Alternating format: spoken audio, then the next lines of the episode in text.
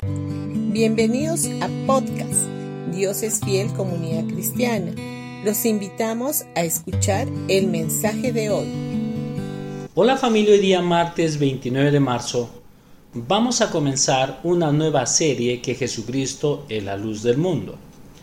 A pesar que sabemos que Jesús es nuestro Salvador, sanador, proveedor y mucho más, y que deberíamos de mirar a Él en cada una de nuestras dificultades o enfermedades, no siempre lo hacemos.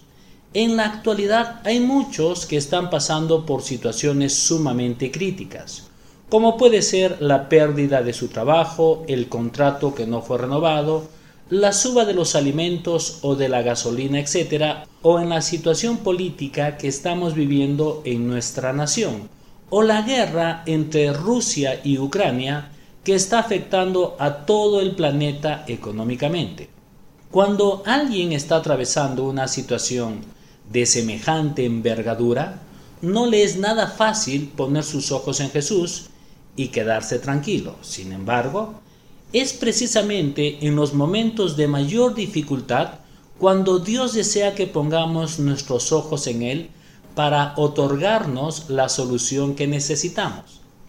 Desde aquí y por medio del mensaje del Evangelio de la Gracia, deseamos animar a cada uno que está atravesando una situación adversa y decirles que Dios tiene una salida precisa y personal para cada caso en particular.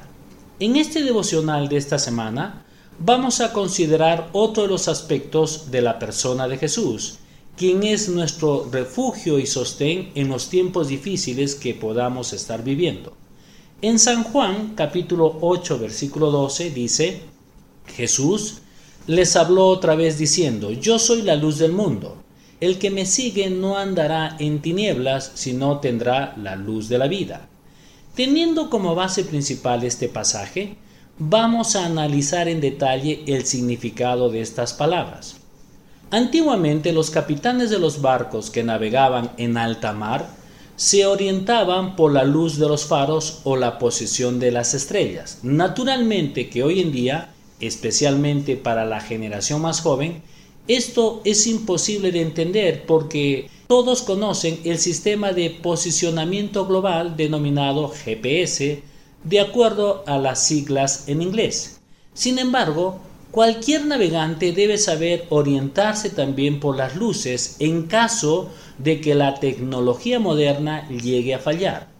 Jesucristo, como la luz del mundo, brinda orientación al ser humano que anda en tinieblas. En 2 de Pedro, capítulo 1, versículo 19 dice, debido a esa experiencia, ahora confiamos aún más en el mensaje que proclamaron los profetas ustedes deben prestar mucha atención a lo que ellos escribieron, porque sus palabras son como una lámpara que brilla en un lugar oscuro hasta que el día amanezca, y Cristo, la estrella de la mañana, brille en el corazón de ustedes. De acuerdo al contexto de este pasaje, el apóstol Pedro está haciendo referencia a una experiencia cuando vio a Jesús en el monte de la transfiguración. Él quien fue testigo presencial del hecho, hace referencia a la Biblia como la palabra profética más segura que existe. Él nos está diciendo que podemos estar plenamente confiados en la palabra de Dios, la cual, por medio de su luz, nos brinda orientación en los lugares oscuros que en el mundo podamos estar viviendo. Bendiciones con todos ustedes y que tengan un gran día. Mañana estaremos continuando con este tema.